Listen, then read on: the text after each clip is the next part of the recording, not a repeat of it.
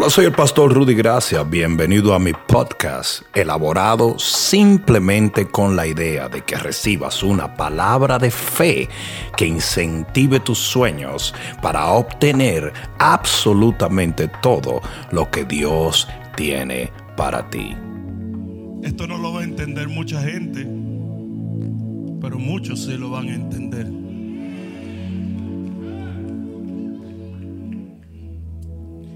En el libro de Jeremías, en el capítulo 23 y en el versículo 18, voy a utilizar una escritura, un pasaje que toqué levemente en la palabra de los entendidos. Tuve que apartar esta escritura para tratar con algo muy importante. Jeremías capítulo 23 versículo 18.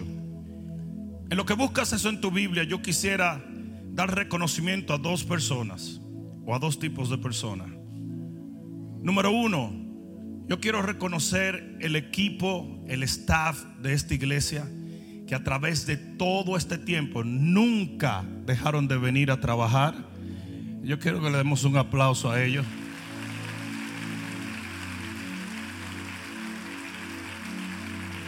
Esta gente se ha probado más que fiel.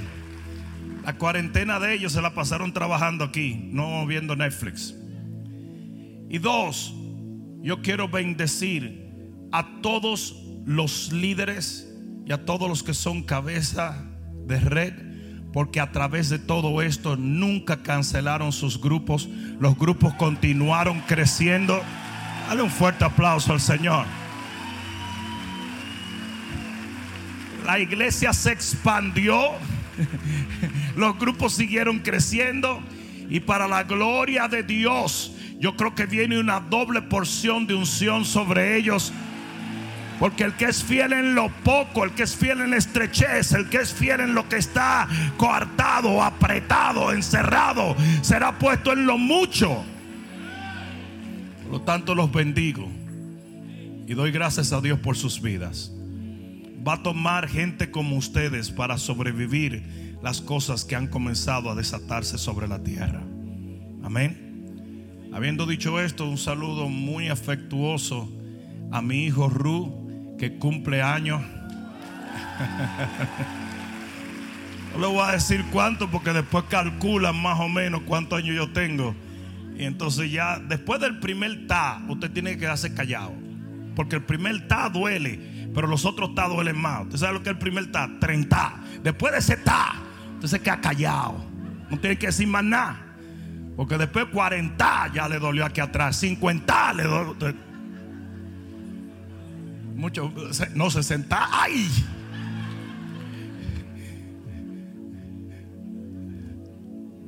Hay gente que cuando uno habla del rapto dicen, a mí el rapto me está viniendo en secciones porque ayer se me fue la cadera, esta mañana me fue. Jeremías capítulo 23 versículo 18. Porque quien estuvo en el secreto de Jehová y vio y oyó su palabra. Ahí está todo lo que vamos a hablar. ¿Quién estuvo atento a su palabra y la oyó? He aquí que la tempestad de Jehová saldrá con furor y la tempestad que está preparada caerá sobre la cabeza de los malos.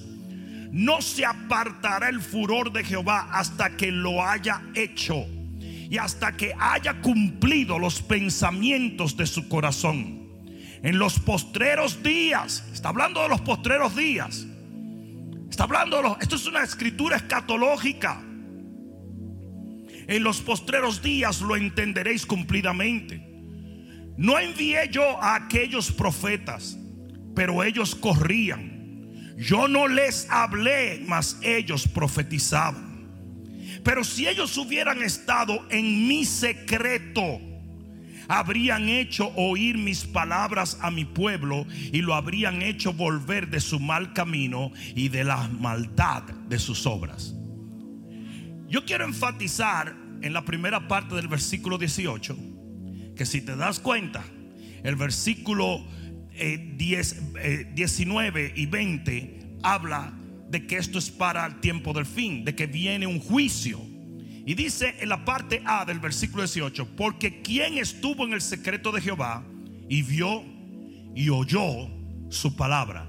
Yo voy a hablarles a ustedes en este día del secreto de Dios. Pon la mano en tu corazón y dile, Padre, dame entendimiento para que yo pueda ser alumbrado en lo que estás preparado a hacer sobre toda la tierra. En el nombre de Jesús, dale el mejor aplauso que tú.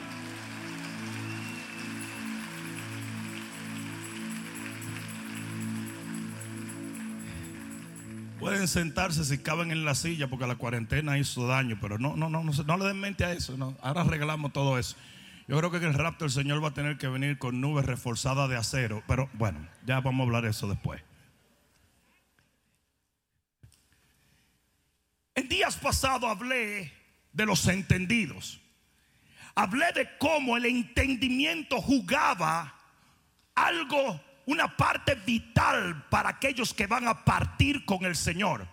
Literalmente el entendimiento hace la diferencia entre los que se quedan y los que se van.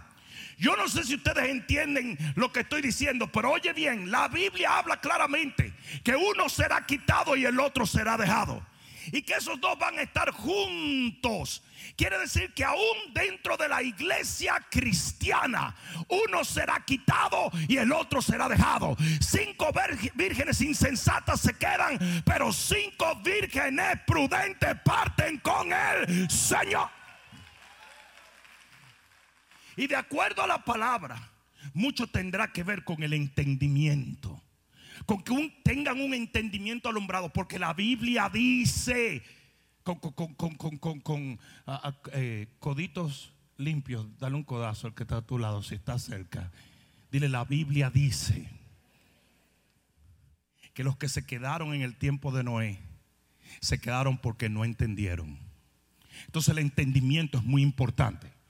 Esta pudiera ser la segunda parte de, ese, de esa enseñanza. No obstante, yo he titulado esto en el secreto de Dios. Escucha lo que voy a decirte. Es importante que en este momento el Señor abra tu corazón para que escuches esta palabra. En los postreros días fue profetizado que vendrían muchas personas, muchos hombres, mucha gente, hablando no palabra de Dios, sino hablando los que le da la gana. Y mira lo que dice segunda de Timoteo, capítulo 4, para que después no digan que yo me invento las cosas. Segunda de Timoteo, capítulo 4, en el versículo 1 dice,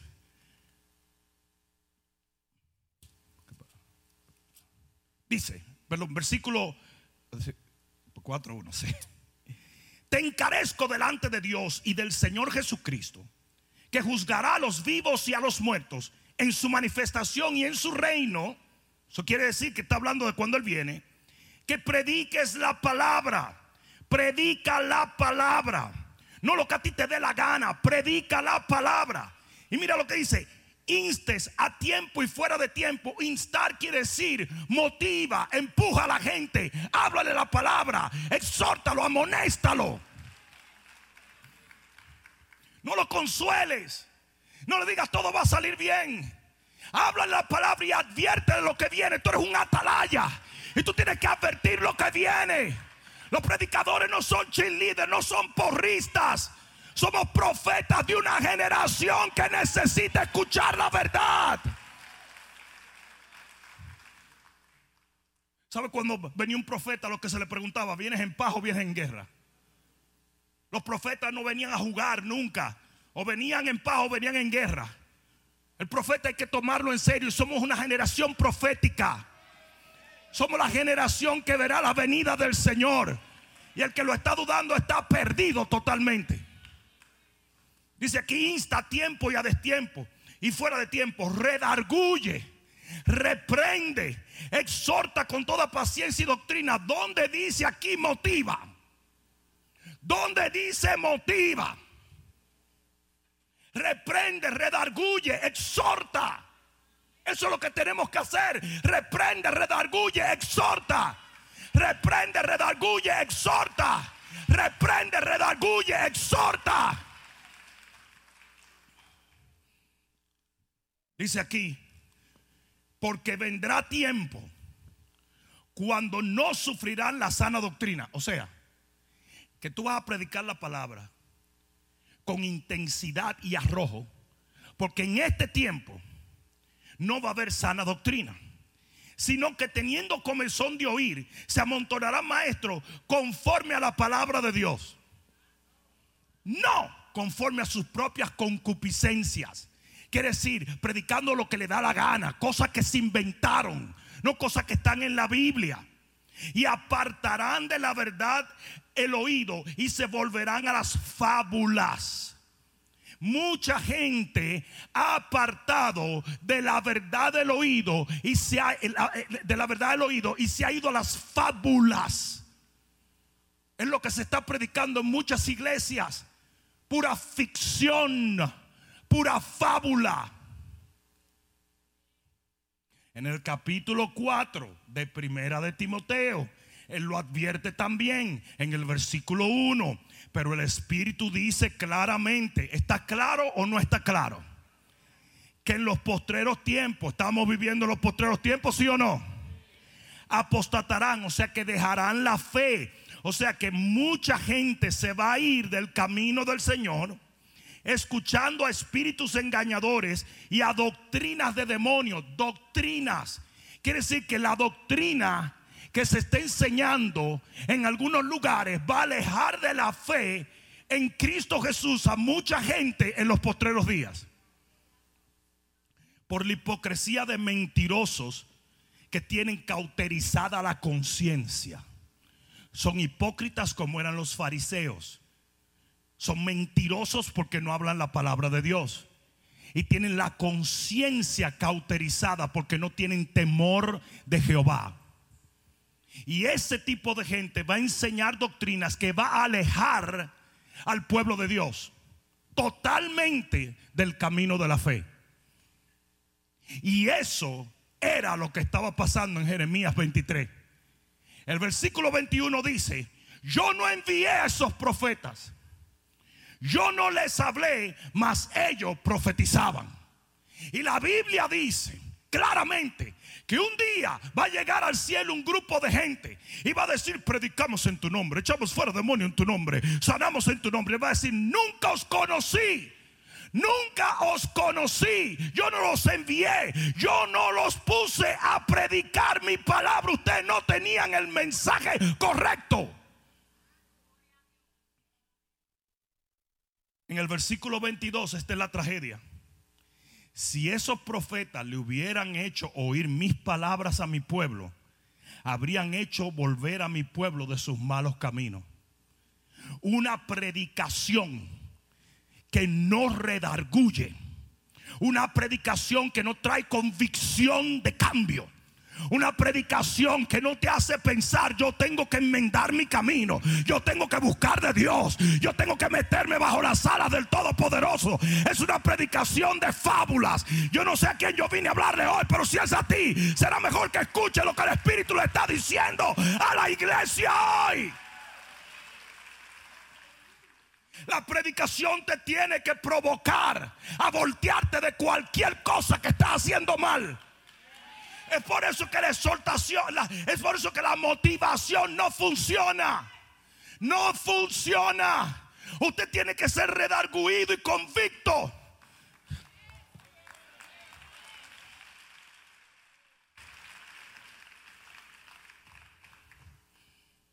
Y esos profetas predicaban, todo va a salir bien, paz, paz, paz, todo va a salir bien, todo va a salir bien, vas a ser rico, vas a ser, vas a ser, y el pueblo no se convertía porque no era redarguido, no era convicto, el pueblo no entendía que estaba alejado de Dios. Y el Señor dijo, yo nunca los envié. Es mentira, hablaron mentira. Y hoy hay montones, montones de predicaciones babosas. No tienen poder. La predicación tiene que atalayar tu vida y protegerte de lo que viene y provocarte a cambiar y a preparar tu casa porque el rey viene pronto. Yo dije, el rey viene pronto.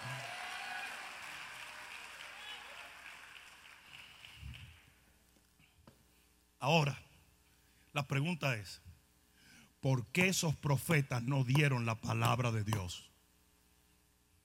¿Por qué se decidieron a predicar lo que le dio la gana y no lo que Dios quería que el pueblo oyera? ¿Por qué no profetizaron los oráculos del Señor? ¿Por qué no le hablaron la palabra? Tú te preguntarás, pero ¿por qué?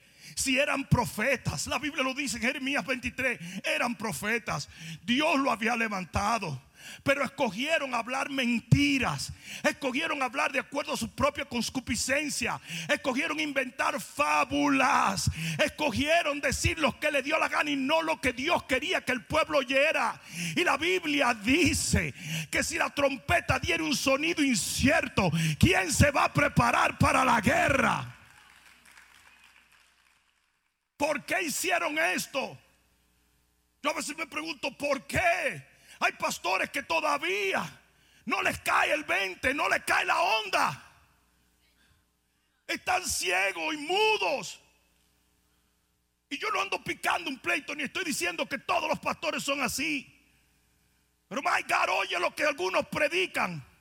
Y te das cuenta que no tienen la más mínima conciencia en el tiempo en el cual están viviendo. ¿Por qué? Porque ellos no predicaron una palabra de Dios. ¿Sabes por qué? Porque no la tenían.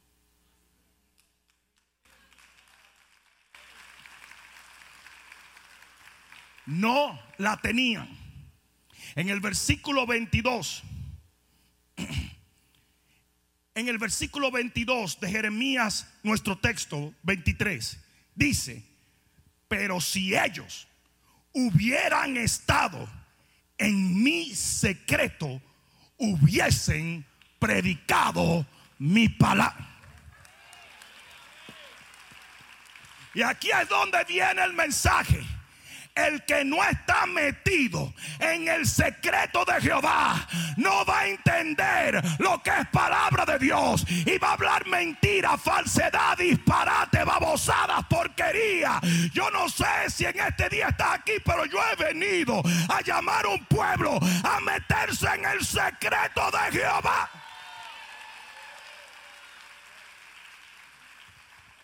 Ok, pastor. Pero ¿qué es el secreto de Jehová? Porque eso suena como una sociedad secreta. Eso está misterioso. Déjame si más, o menos. Yo le dije, pongan algo enigmático. Mm, el secreto de Dios. Que se sepa que esto es Biblia. Yo no me lo estoy inventando. Esto es palabra de Dios. Y dice que hay una razón por la cual hay gente que no tiene revelación sobre las cosas que vienen. Y es porque no están en el secreto. No están en el secreto. ¿Qué es el secreto de Jehová? La Biblia misma lo revela. Salmo 51, versículo 6. ¿Estás listo para esto?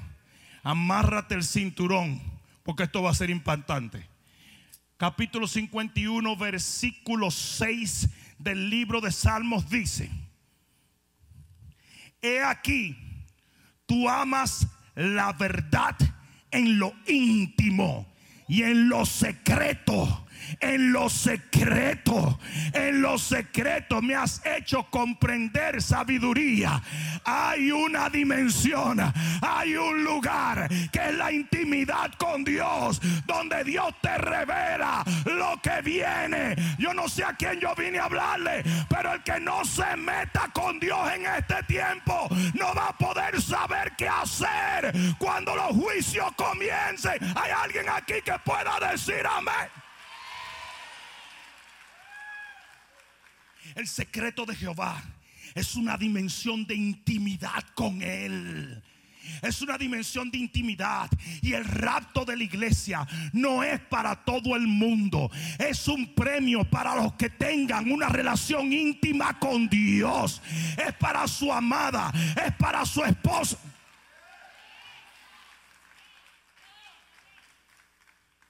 La palabra conocer, conocer es la palabra que usaban los hebreos para hablar de la relación íntima de un hombre y de una mujer. Es por eso que Jesús compara a la iglesia como su esposa. Y si no hay intimidad con Dios, usted no conoce a Dios. Usted puede conocer religión. Usted puede comprarse una Biblia como un catálogo. Usted puede venir a la iglesia y no conocer a Dios. A Dios se le conoce cuando nos metemos bajo su sala y comenzamos a buscar el secreto de Dios.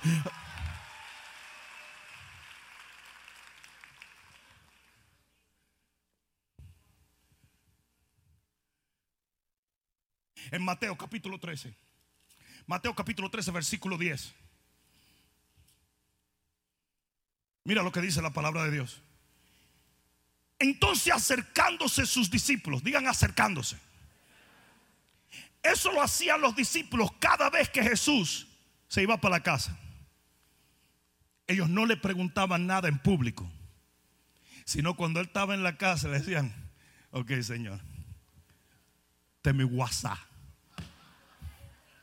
WhatsApp. Acercándose a los discípulos. ¿Saben cuál es el problema? Hay muchos ministerios que no acercan a la gente a Dios. Lo acercan a la iglesia, pero no a Dios. Tú puedes llevar el caballo al agua, pero no lo puedes hacer beber.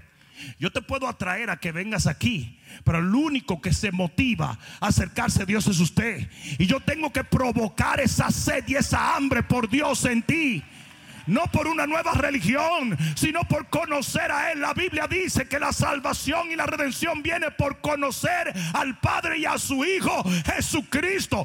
Esta es la vida eterna. Pues mira esto, dice aquí. Entonces acercándose los discípulos le dijeron, ¿por qué le hablas por parábolas? ¿Por qué tú hablas en códigos? Esas eran las parábolas.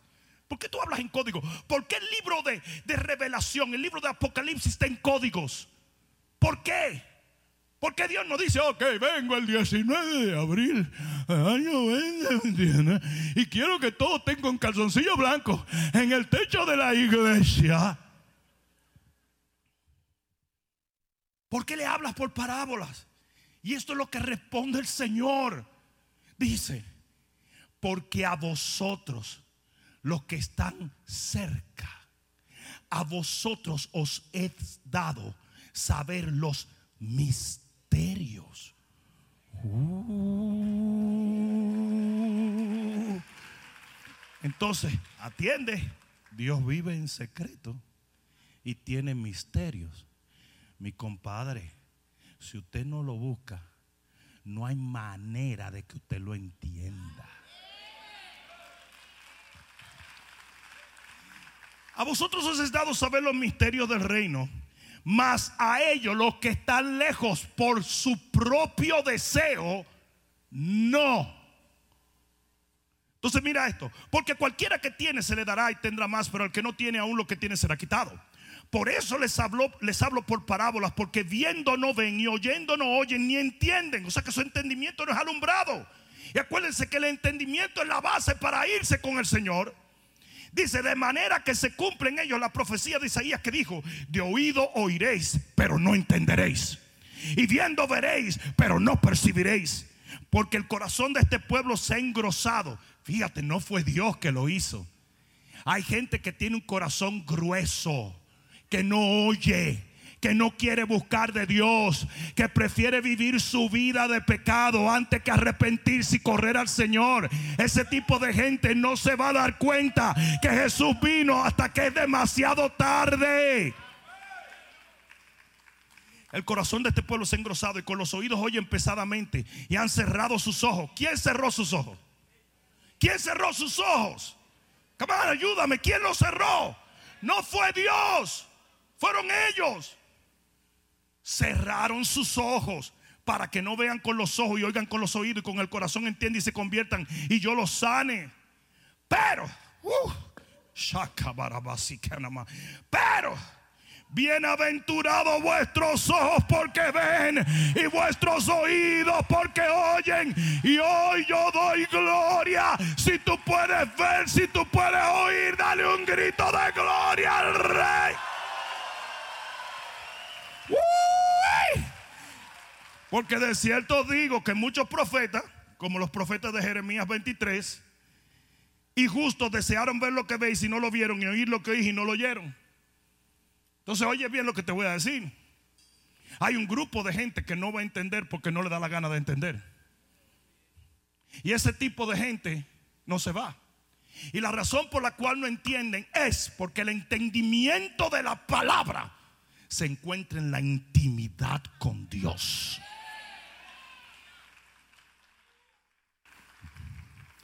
Es imposible decodificar la Biblia sin estar pegado de quien le escribió. Y no fueron los pastores solamente. Los pastores lo predican. Digo solamente porque ellos lo predican. Pero usted tiene que estar pegado de él. En el Salmo 31, versículo 20. Salmo 31, versículo 20. Mira lo que dice. Salmo 31, versículo 20. Y aquí es donde se empieza a poner heavy. Te voy a decir por qué. Porque el lugar secreto de Jehová es un tabernáculo invisible. Tú no haces nada viniendo a este tabernáculo si tú no te metes en su tabernáculo. ¿Tú sabes para qué tú vienes a este tabernáculo? Para aprender cómo meterte en el tabernáculo. No sé si alguien me entendió. Lo voy a decir otra vez porque es muy importante. Tú vienes a este tabernáculo para que por el Espíritu yo te enseñe cómo meterte en el tabernáculo. Y si por alguna razón yo hago lo contrario, que yo soy un obstáculo para que tú te metas en la intimidad con Dios, en el lugar secreto, yo soy un falso profeta.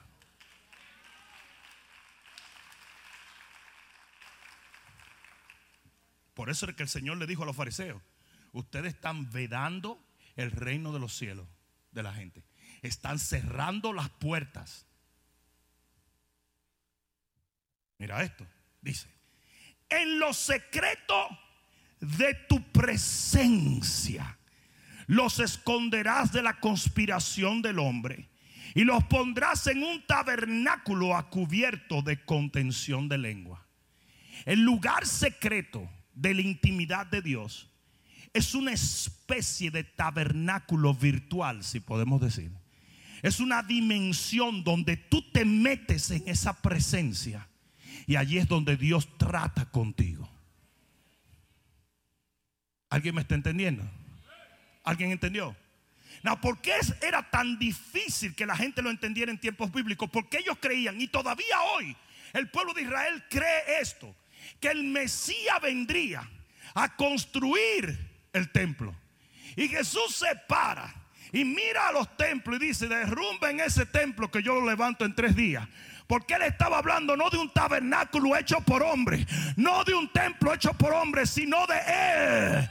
Él estaba hablando de él. ¿Entendieron eso?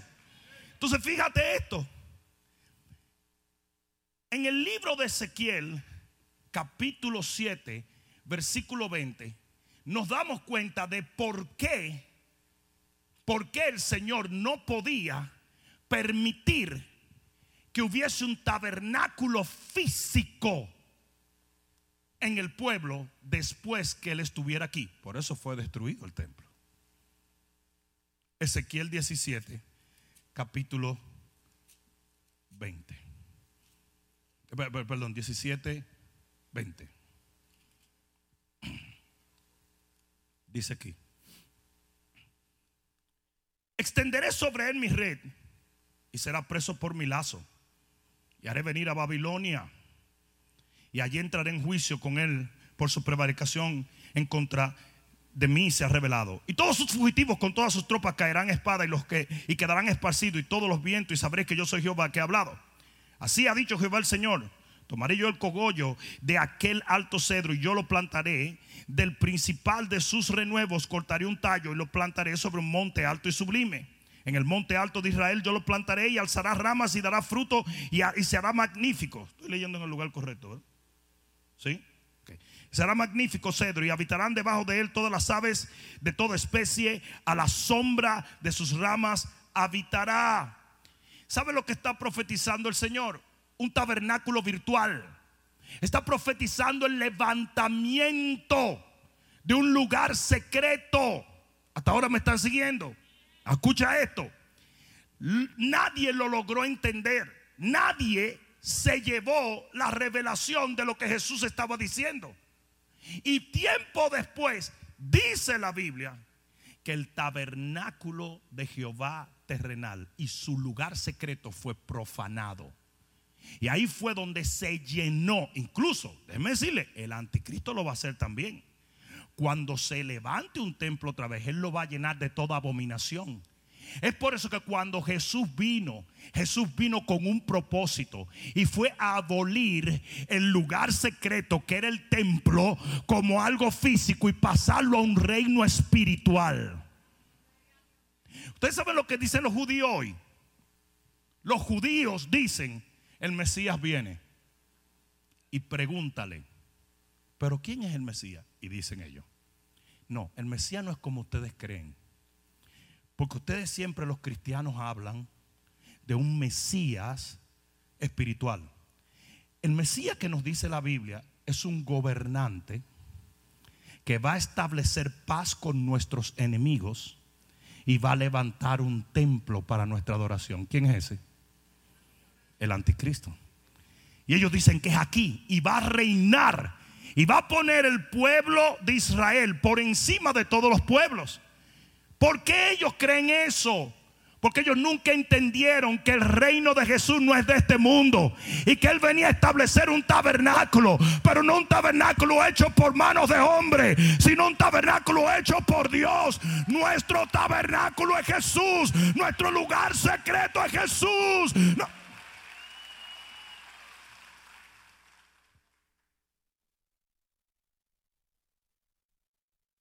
En Hebreos 4:16 dice, acercaos al trono de Dios.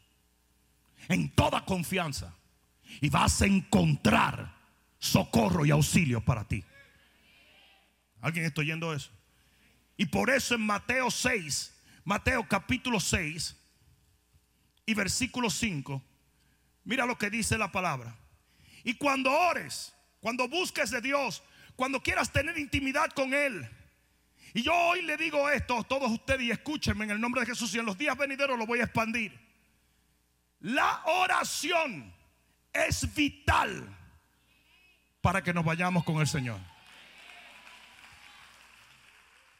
Orad para que seáis hallados dignos de escapar de las cosas que vienen sobre la tierra.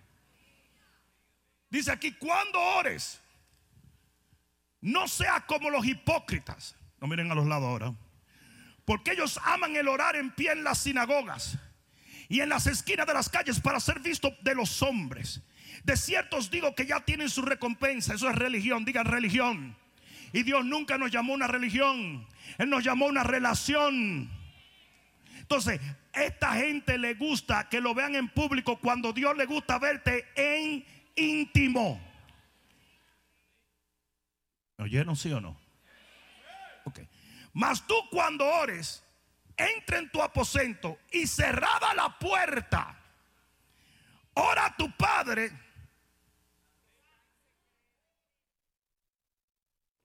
¿Qué está dónde? ¿Qué está dónde? Oye, ¿dónde es que Dios vive? ¿Sabe cuál es el problema de muchos cristianos? Que la única, la única vez que ellos vienen a orar es aquí a la iglesia. Aquí tú lo ves que hace, aleluya, ah, la hermana con la opción de limpia vidrio, aleluya. Y tú lo ves que aquí danzan, aquí tocan el, y todo el mundo, se van para la casa, Netflix. La Biblia que tienen en la casa está mojosa. Porque desde que salen de aquí, se acabó todo. Y aquí dice que en tu aposento tú encuentras el lugar secreto donde está Dios.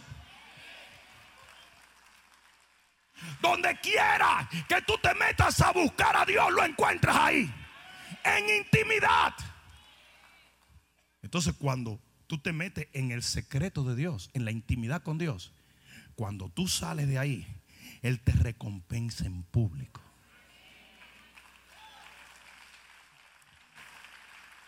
Allí mismo, versículo 16 del libro de Mateo 6. Cuando ayunéis no seas austeros como los hipócritas, porque ellos desmudan su rostro para mostrar a los hombres que ayunan. De cierto digo que ya tienen su recompensa. Digan religión, no relación, público, no intimidad.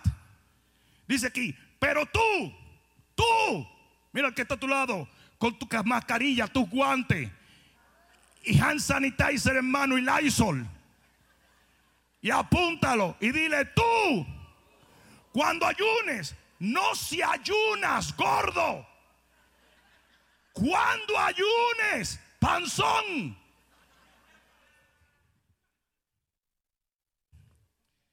Cuando ayunes, unge tu cabeza y lava tu rostro, para no mostrar a los hombres que ayunas, sino a tu Padre que está donde ¿Dónde está tu Padre? En lo secreto, en lo íntimo. Y tu Padre que ve en lo secreto. El que te está viendo, Él te está esperando en ese escondite de intimidad. Tu Padre que ve en lo secreto, te recompensará en público.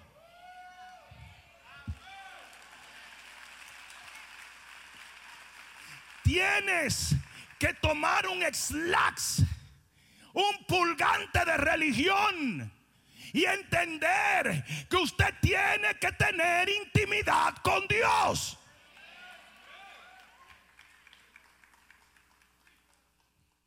Una persona le dijo a un predicador en una entrevista nacional, lo acorraló y le dijo, yo no le hago daño a nadie, le dijo el entrevistador hijo del diablo. Tú sabes que los hijos del diablo son ciegos para toda la vagamundería que hacen. Pero si yo no le hago daño a nadie, yo procedo correctamente. Si tu Dios no me deja entrar al cielo, entonces tu Dios es injusto. Y el Señor le dio una palabra al predicador.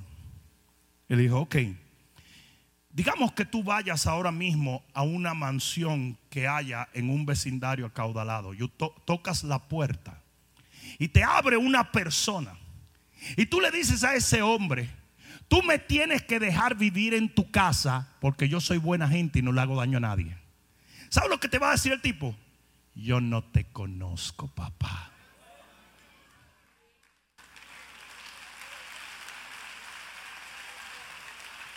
Hay gente que piensa que con venir a este tabernáculo ya tiene una relación con Dios. No, papá. Aquí hay gente que está lejísimo de Dios. Usted se tiene que meter a buscar de Dios. Usted se tiene que meter en la intimidad. Usted tiene que correr al lugar secreto y tirarse al suelo y llorar y gemir hasta que Dios trate con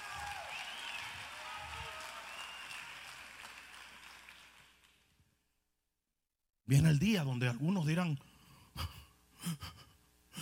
pero, pero ¿y qué fue? Yo pensé que eso era como un tren que venía, a la trompeta y yo me quedé. ¿Y qué fue? Pues si yo iba a la iglesia y yo, de cuando podía, de vez en cuando.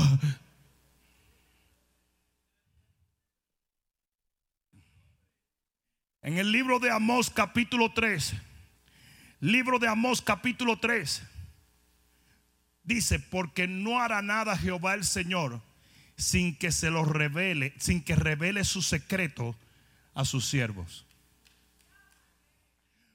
Cuando usted está metido en intimidad con Dios, cuando usted está metido en una relación auténtica, no en una religión, en una relación Cuando usted está metido en una coinonía con Dios, en una comunión con su espíritu, Él te revela sus secretos.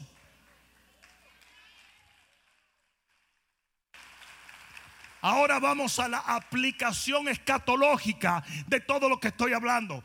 ¿Cómo concierne lo que yo estoy predicando para estos días? Que estoy convencido por la palabra de Dios que son los días que anteceden la gloriosa, maravillosa, poderosa, esperada venida de Jesús a buscar a su pueblo. ¿Cómo? Tiene que ver la intimidad y la revelación que Dios nos da en esa intimidad con este tiempo. En Hebreos 11:7 dice, Noé fue advertido por Dios acerca de cosas que aún no se veían y con temor preparó el arca para que se salvara su familia. A Noé Dios le dijo, esto se acabó. Y viene el diluvio. Y Noé, como tenía intimidad con Dios, dijo, I got you. Yo te creo y voy a prepararme.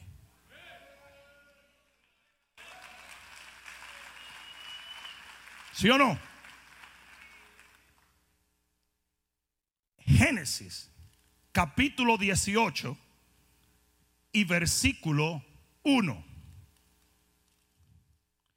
Y los varones se levantaron de allí y miraron, no, perdón, versículo 1, dice, después le apareció Jehová a Abraham en el encinar de Manre, estando él sentado a la puerta de su tienda en el calor del día, alzó sus ojos y miró, y aquí tres varones que estaban junto a él, y cuando los vio, salió corriendo a la puerta de su tienda a recibirlo y se postró en tierra. Y dijo, ¿qué dijo? Señor, uno de esos varones era Jesús. Eran dos ángeles y Jesús. Lo que pasa es que en ese momento no se llamaba Jesús, sino que era una teofanía, una manifestación temprana de la palabra o del verbo de Dios. En muchos momentos se, se le llama el ángel de Jehová. ¿Verdad? Y dice aquí, Señor, si ahora he hallado gracia en tus ojos, te ruego que no pases de tu siervo. Quédate conmigo, quédate conmigo. Yo soy tu siervo, quédate conmigo. Dice, que se traiga ahora un poco de agua y lavad vuestros pies y, y recostado debajo de un árbol. Eso se hacía cuando un invitado iba a permanecer por mucho tiempo en la casa. Dice, y traeré un bocado de pan y sustentad vuestro corazón y después pasaréis, pues por eso habéis pasado cerca de vuestro siervo. Y ellos dijeron, haz como has dicho. En otras palabras, yo quiero tener comunión con ustedes. No se vayan. Yo quiero intimidad, yo quiero tratar con ustedes. Mira qué interesante que dice más adelante. Y él estuvo con ellos debajo del árbol y comieron juntos. Versículo 16. Y los varones se levantaron de allí y miraron hacia Sodoma. Y Abraham iba con ellos acompañándolos. La palabra acompañándolos dice que era, eh, eh, dice en intimidad con ellos. Él iba en intimidad. Él estaba caminando con Dios, comiendo con Dios, hablando con Dios. Hay alguno aquí que está entendiendo el mensaje en este día. Él no estaba mirando Facebook ni Instagram. Él no dijo, tengo un appointment más tarde. No, era sin tiempo. Yo quiero estar en tu presencia. No me dejes, Señor. Yo no sé vivir sin ti. Yo tengo sed. Yo tengo hambre por ti. Hago lo que sea yo cocino si tú quieres. Yo te lavo los pies, que eso lo hacen los, los, esclavos. No, no, no, yo no le voy a dar esa bendición a un siervo. Yo no voy a llamar a un esclavo. Yo ni siquiera le voy a decir a Sarita que cocine. Es yo, yo quiero estar contigo, porque esto es individual y le lava los pies, los alimenta, los sienta, los agasaja, camina con ellos, le da una, no te vayas, lo estaba te engañando, no te vayas, hombre. Déjame, espérate, déjame contarte un cuento. Déjame contarte un cuento, déjame contarte cuando yo tenía seis años de edad, te lo voy a contar hasta cuando yo tenía 28. A la cantidad de gente que tiene un revolú para buscar de Dios. No oran, no buscan de Dios, mucho menos diezman y ofrendan. No, no, porque mi cuarto es para yo gastarlo en este ombligo que yo tengo. ¿Verdad? Yo, yo tengo, de mi tarjeta me sacan para la gasolina, para la comida, para Netflix, para Amazon. Pero que no me vayan a deducir diezmo y ofrenda porque Dios no vale. Abraham dijo, yo gasto lo que sea, yo cocino, yo limpio, yo hago lo que sea por estar metido en tu presencia. La escala de valores de mucha gente está torcida. Hmm. Y mira lo que dice en el versículo 17.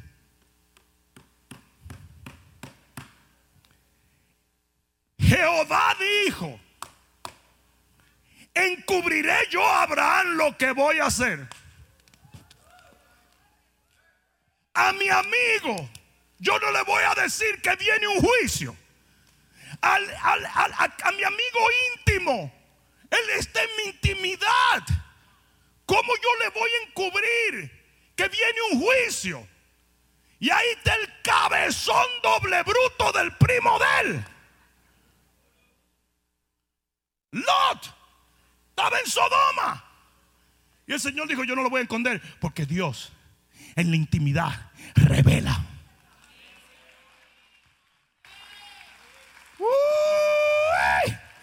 Alguien diga amén. Alguien diga amén. Y de repente el Señor le dice, la hora, el momento, lo que va a hacer, en el momento que lo va a hacer, cómo lo va a hacer. ¿Por qué eso es tan importante para nosotros en el 2020?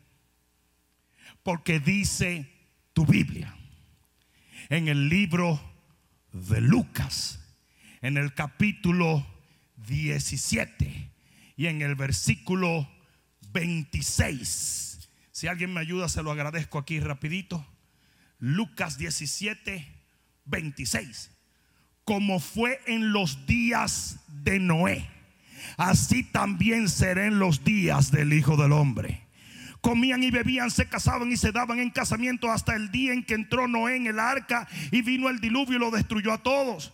Asimismo, como sucedió en los días de Lot y Abraham, comían y bebían y compraban y vendían y plantaban y edificaban. Mas el día en que Lot salió de Sodoma, llovió del cielo fuego y azufre y lo destruyó a todos. Así será en que el día en que el Hijo del Hombre se manifieste. O que antes de que viniera el juicio, los que estaban íntimos con el Señor supieron exactamente que el juicio venía.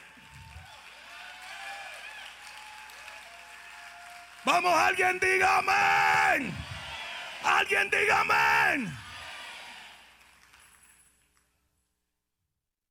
Pero des en cuenta que no fue a las masas. Ay, déjenme quitar esa palabra.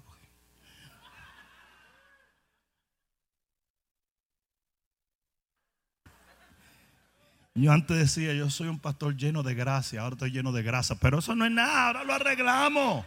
Eso no es nada. El templo nos fuimos al almacén del Espíritu Santo, pero Dios no le habló a todos, le habló a los íntimos.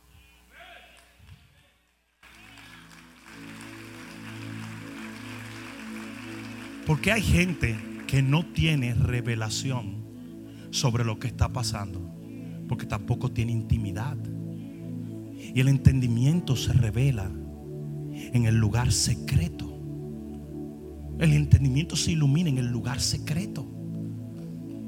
Ustedes saben lo que dice el Salmo 91 en el versículo 1 en inglés, en English dice, He that dwelleth in the secret place of the Most High God. Aquel que habita en el lugar secreto del Dios Altísimo.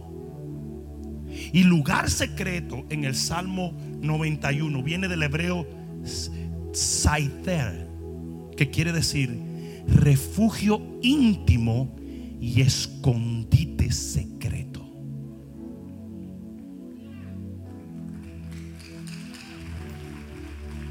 Por eso el Salmo 91 no es para todo el mundo. Y hay mucha gente que le encanta citarlo. Usted no puede citar eso si usted no vive en el lugar secreto. Lo está citando ilegalmente. Y lo que está haciendo es haciendo que su vecino dude de la bondad de Dios. Porque cuando usted dice, plaga no tocará mi morada, y usted lo que ve televisión 24 horas al día, plaga no tocará mi morada, pero tiene una mujer por el lado, plaga no tocará mi morada, pero no diezma y no ofrenda, plaga no tocará mi morada, pero no ayuna y no ora, plaga no tocará mi... No, es para los íntimos solamente. You gotta dwell. You gotta dwell in the secret place. Ah, cuando tú habitas en el lugar secreto. Entonces la plaga no toca tu morada. Entonces el enemigo no puede tener. Es por eso que los que estamos esperando la venida del Señor, aunque se levantara el mismo diablo en esta generación, no tenemos temor. Porque sabemos que estamos protegidos para. God, alguien de un grito de gloria.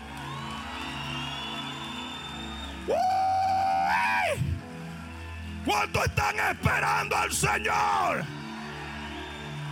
You have nothing to be afraid of. Tú no tienes nada por lo cual estar atemorizado. Porque si tú habitas en el lugar secreto, yo dije, si tú habitas en el lugar secreto, si tú habitas en el lugar secreto, si tú habitas en el lugar secreto, si tú habitas, si tú habitas, si tú habitas, si tú habitas, vives, si tú moras, si tú permaneces.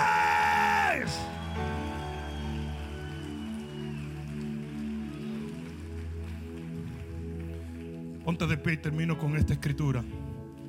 Salmo 27. Salmo 27.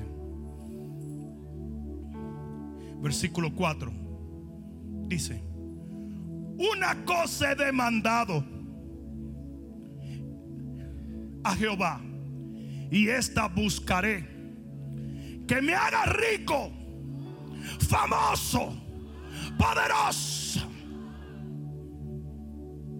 Eso es lo que se predica hoy. Yo dije, eso es lo que se predica hoy. No, no, no es que yo no crea que Dios prospera. No es que yo no crea que Dios hace lo que Él ha prometido que Él hace. Pero se te olvida de nuestro primer mandamiento. Nuestro primer mandamiento es enfocarnos y amarlo a Él. A Él, that's it. El resto es como añadidura. El reino primero y el resto se añade. Yo dije, el reino primero y el resto se añade. El reino primero y el resto se añade. Una cosa he demandado a Jehová y esta buscaré. Que esté yo en la casa de Jehová todos los días de mi vida. Él no estaba hablando del templo. Él estaba hablando de la presencia de Dios. Porque cuando él escribe el Salmo 23, ¿cómo termina el Salmo 23? Y en la casa de Jehová moraré. No estaba hablando del templo. David no vivía en el templo. Él no era un religioso. Él está hablando de la presencia. Porque para eso nos llamó Dios. Dice que en la casa de Jehová esté yo todos los días de mi vida para contemplar la hermosura de Jehová y para inquirir. ¿Saben lo que es inquirir? Preguntarle para inquirir en su templo. Señor, dime, como hacían los discípulos, ¿cuándo viene el fin, Señor? ¿Cuándo serán estas cosas? Y el Señor decía, tranquilo, déjame explicarte. Te voy a dar las señales. Ay, Señor, pero espérate, para yo anotarla y mandársela a mi primo. No, que tu primo no va a entender. Sí, Señor, pero entonces déjame ponerla en Facebook. Sí, pero que algunos, eh, no te preocupes, que ellos no van a entender. Solamente van a entender lo que quieran entender.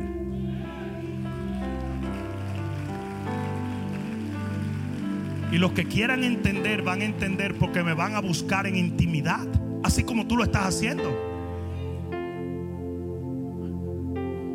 Dice, para inquirir en tu templo, porque Él me esconderá en su tabernáculo en el día del mal.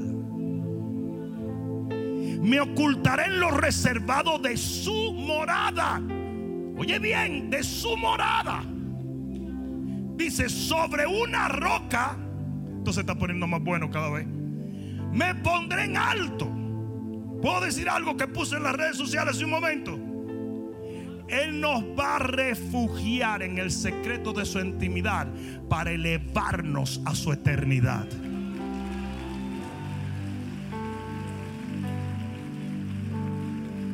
Versículo 6. Luego levantará mi cabeza sobre mis enemigos que me rodean. Y yo sacrificaré en su tabernáculo sacrificios de júbilo y cantaré y entonaré alabanzas a Jehová.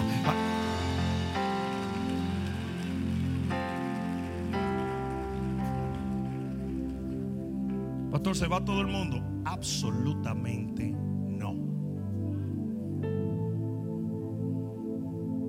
Y no es que Dios sea malo es que va a haber gente que nunca va a entender. Es más, yo le voy a decir una cosa, yo tengo pastores que me dicen eso que tú estás predicando no está en la Biblia. Ustedes me han visto abrir una revista de Motor Week. Ustedes me han visto a mí predicar otra cosa que no sea esto. Y no dice, no dice el apóstol, dice el Espíritu claramente, claramente para aquellos que tienen intimidad con Dios.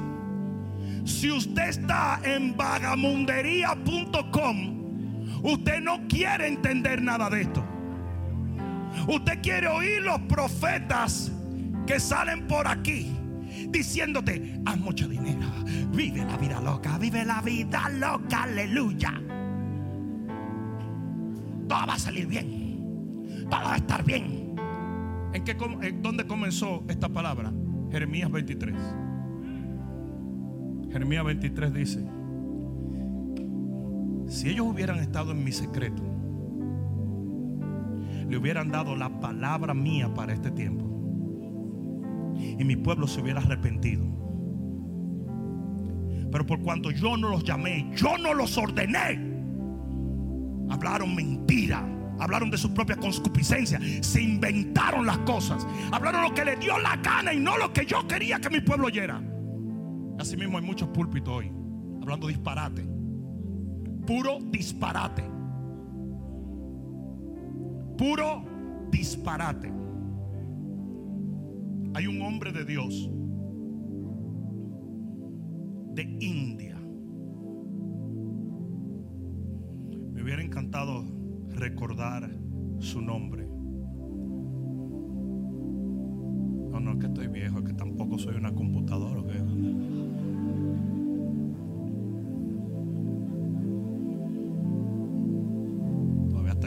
Se acuerda de toda la gente. Entonces, me lleva 63 años adelante. Pero hubo un hombre de Dios de India que era quien llevaba los documentos desde el sótano de las torres gemelas a todas las oficinas. Este hombre era un hombre de Dios. Y él iba cantando y alabando a Dios. Él iba repartiendo folders y papeles, ¿verdad? Donde todo. Y a todo el mundo le decía que el Señor te bendiga. Y la gente comenzó a interesarse en eso que él decía. Y él les decía, oh, ¿te interesa? En la hora del lunch, en tal sitio yo tengo un grupo. Y ahí nosotros nos reunimos a leer la palabra y a orar comenzó a sumársele gente, mucha gente. De repente llegó el día en que las torres gemelas se iban a derrumbar. Y este hombre está viajando por el mundo entero. Hasta escribió un libro. Y el Espíritu de Dios le dice, ve y dile a todos los discípulos tuyos que estas torres se van a derrumbar. El tipo sale corriendo y comienza a decirle a todo el mundo, vengan, vengan, vengan. Y comienzan a bajarle escalera corriendo. Señores, corriendo. Y en una le da una tentación de decir, me voy a desviar a decirle a otro. Y el Señor, el Espíritu le dijo, no, porque no te van a escuchar. Solo los que tienen intimidad conmigo van a creer lo que te digo.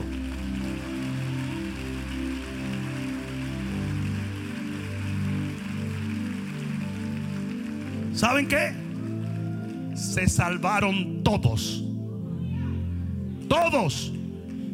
Segundos después que salieron disparados por una puerta. Y el dominicano iba adelante, porque el dominicano sí que no juega. Tú nunca vas a ver un tiroteo y vas a ver un dominicano que con un teléfono. Y es loco. Yo siempre le he dicho que Freddy Krueger nunca hubiera podido agarrar a una dominicana. Porque una dominicana lo primero que hace cuando ve el tigre con la cosa hace agarra los zapatos en la mano. Y después dice, patica, ¿para qué te tengo? El pobre Freddy hubiera tropezado y se mete una puñalada él mismo. Pero siempre tienen que buscar. ¡ah! Se cae y cree que arrastrándose más rápido que Barbaraza. ¿eh?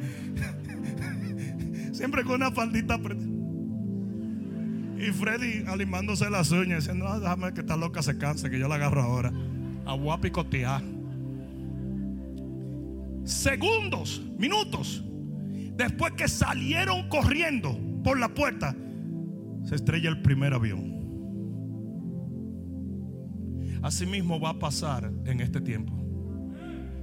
Tú le vas a hablar la palabra y aquellos que tengan intimidad con Dios, la palabra les será revelada. Oiga, si tú no te motivas con él. ¡Aleluya! ¡Aleluya! Ahora mismo, ahora, ahora, ahora, ahora.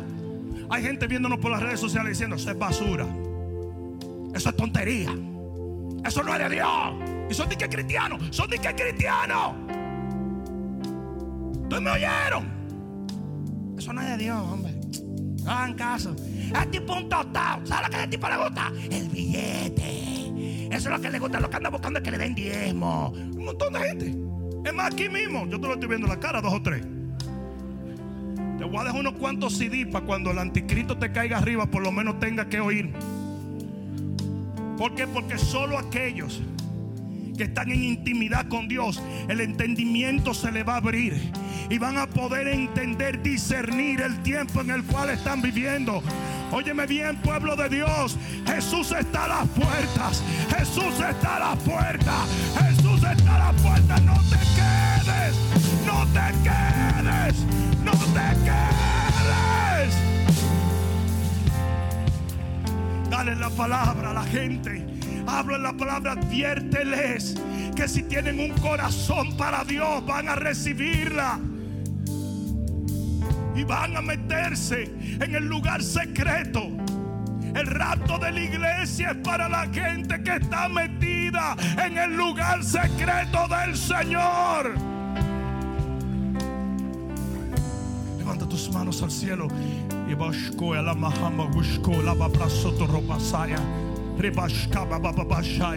Rababababashaya, Harababababashaya, Parababababashaya.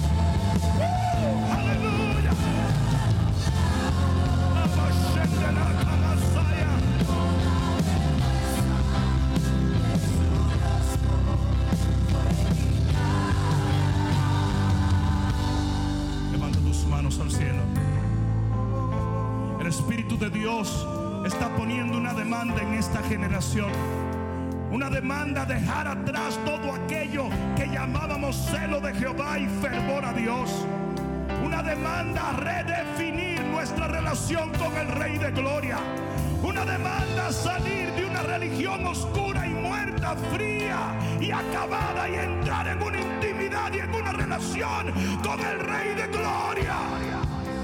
El tiempo ha llegado. El tiempo ha llegado. Y como en los días de Noé, se demandará hombres con intimidad con Dios. Y como en los tiempos de Sodoma y Gomorra, los Lot tendrán que salir de toda perversión y de toda oscuridad para poder ser salvos de lo que viene sobre la tierra. Es tiempo de entrar en intimidad con el Rey. Es tiempo de entender que esto es mucho más que una religión. Que no es este el tabernáculo que tienes que venerar. El tabernáculo que tienes que venerar es la presencia de Dios. Qué serviría que vengas aquí si no vienes al Señor? ¿De qué serviría que escuches al pastor si esa palabra no se convierte en carne en tu corazón? Alguien me preguntó una vez, pastor, y gente que va a la iglesia se va al infierno. Dije, los pasillos de las iglesias son los canales infernales más terribles que hay. Porque muchas iglesias han dejado de predicar y de alertar con la palabra de Dios. La gente anda obstinada haciendo lo que quiere, como quiere y de la manera que quiere. Se han convertido en sus propios dioses. Se han convertido en sus propios caminos. Son sus propios falsos cristos y han definido una relación con Dios que no fue la relación que Dios jamás quiso tener con los hombres. Dios quiere intimidad. Dios quiere intimidad. Dios quiere intimidad. Dios quiere intimidad. Dios quiere intimidad.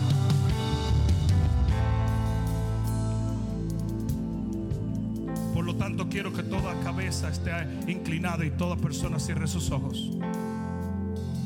Cualquier persona que está aquí o que nos ve por los diferentes medios de las plataformas sociales. Si tú sientes que no tienes intimidad con Dios, que no estás en este momento preparado para la venida del Señor, que no logras ver lo que tan urgentemente el Espíritu de Dios quiere que la gente vea. Entonces todo lo que tienes que hacer para comenzar una relación íntima con el Señor es aceptarle como tu Señor. Y hay algunos que van a tener que hacerlo otra vez. Porque has estado tan lejos que necesitas ser reconciliado con Él otra vez. Sí, hay muchos matrimonios que no se han divorciado en papeles, pero tienen un divorcio emocional. Y ves que están en la misma casa, pero nunca hablan, no tienen relaciones, no tienen, no comparten nada, no se aman, no se hablan, no se comunican, no planean, no hacen nada. Porque es un divorcio emocional. Y así mismo hay mucha gente que se divorció del Señor emocionalmente hace mucho tiempo. Tú pasas más tiempo en las redes sociales que buscándolo a Él. Tú eres capaz de ver 17 películas y no eres capaz de abrir la Biblia. No ayunas, no oras, no buscas de Dios, no predicas, no te importa nada, no crees nada. No estás pendiente a lo que puede pasar. Has perdido tu temor. Cuando el temor es el principio de la sabiduría. Tú tienes que estar friqueado. No me oyeron. Temor es respeto. Usted tiene que acostarse toda la noche preocupado porque usted no sabe si sus hijos, así como Job lo hacía, usted no sabe si sus hijos están bien, si están preparados para la venida del Señor.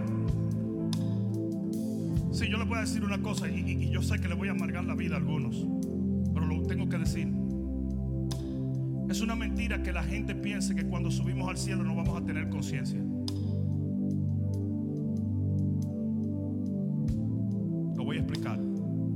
¿Sabes lo que se ha predicado en la iglesia por mucho tiempo? Que se te va a olvidar todo lo que pasó en la tierra. Mentira. La Biblia dice en el libro de Revelación que los que subieron de la gran tribulación, dice, Señor, ¿cuándo vas a vengar la sangre de quienes nos mataron? Ellos estaban en el cielo, pero estaban diciendo, a mí me mató fulano por yo predicar el Evangelio. ¿Cuándo me vas a vengar? Entonces él sabía lo que le pasó en la tierra. Eso quiere decir que usted va a entrar en la eternidad si usted no se ocupó de predicarle a sus hijos, de predicarle a su esposo, de predicarle a su vecino, con el dolor de que ellos están aquí abajo sufriendo. Ñoño, el pastor está fuerte, es Biblia. Ah, porque qué lindo, ¿verdad? Qué belleza. Se me va a olvidar todo. No, papá. Jesús va a estar en el cielo. ¿Y ¿Sabes cómo tú vas a reconocer a Jesús? Porque va a tener las cicatrices en las manos y en el costado y en los pies. O sea que nosotros llevamos cosas de este mundo para aquel. Y qué triste sería que tú te lleves el remordimiento de no haber amonestado a la gente que tú tenías que amonestar. Te relajaste, jugaste, todo chévere. eh, y se te quedó la familia. No. Vamos a batallar por el alma de una generación. Y vamos a arrebatarle al diablo nuestra familia, nuestros amigos.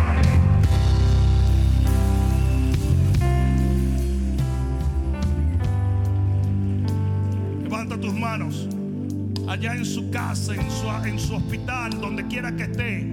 Todo el que quiera hacer esta oración para reconciliarse con el Señor, hágala en este momento. Diga, Padre, en el nombre de Jesús, mis ojos son abiertos hoy por la palabra de Dios. Y viviré en el lugar secreto de tu presencia para un día habitar contigo en los cielos eternos de tu Padre. Tú eres mi Señor. Tu sangre limpia mis pecados. Hoy me arrepiento y te creo. Creo cada palabra. Creo cada promesa. Y desde este día en adelante, mediante tu resurrección, yo viviré eternamente. Espero vigilantemente el día de tu regreso. En el nombre de Jesús. Amén, amén, amén, amén.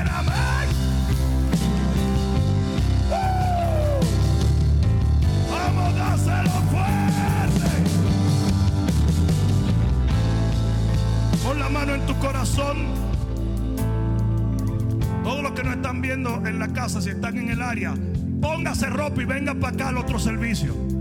Que va a empezar en un rato, sin vergüenza. No importa, déjese ese calzoncillo sucio, pero venga. Pon la mano en tu corazón. Padre, te doy gracias por cada hombre, cada mujer, cada joven, cada niño. Sus vidas, sus matrimonios y sus hogares. Bendigo la asignación que tú les has dado de alcanzar esta generación. Y reprendo en este momento toda enfermedad y toda dolencia en su vida. Satanás, en este momento yo te echo fuera de sus finanzas, de sus matrimonios, de sus cuerpos, de su mente y de su corazón. Y reclamo su familia para Cristo en el nombre de Jesús. Pueblo de Dios, yo te bendigo. Te bendigo con bendición del cielo. Y decreto proféticamente que tú serás afirmado para ser levantado en el día postrero. En el nombre de Jesús, el que lo crea, diga amén, amén, amén. Espero que esta palabra cale profundamente en tu alma y que se convierta en pasos de fe que te permitan llegar al destino que nuestro Señor ha trazado delante de ti y de los tuyos. Dios te bendiga.